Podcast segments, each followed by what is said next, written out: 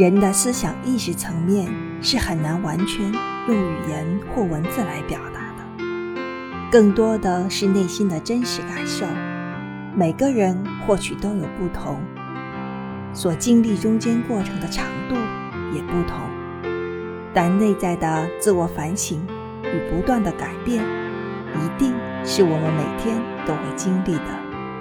改变是为了遇见更好的自己。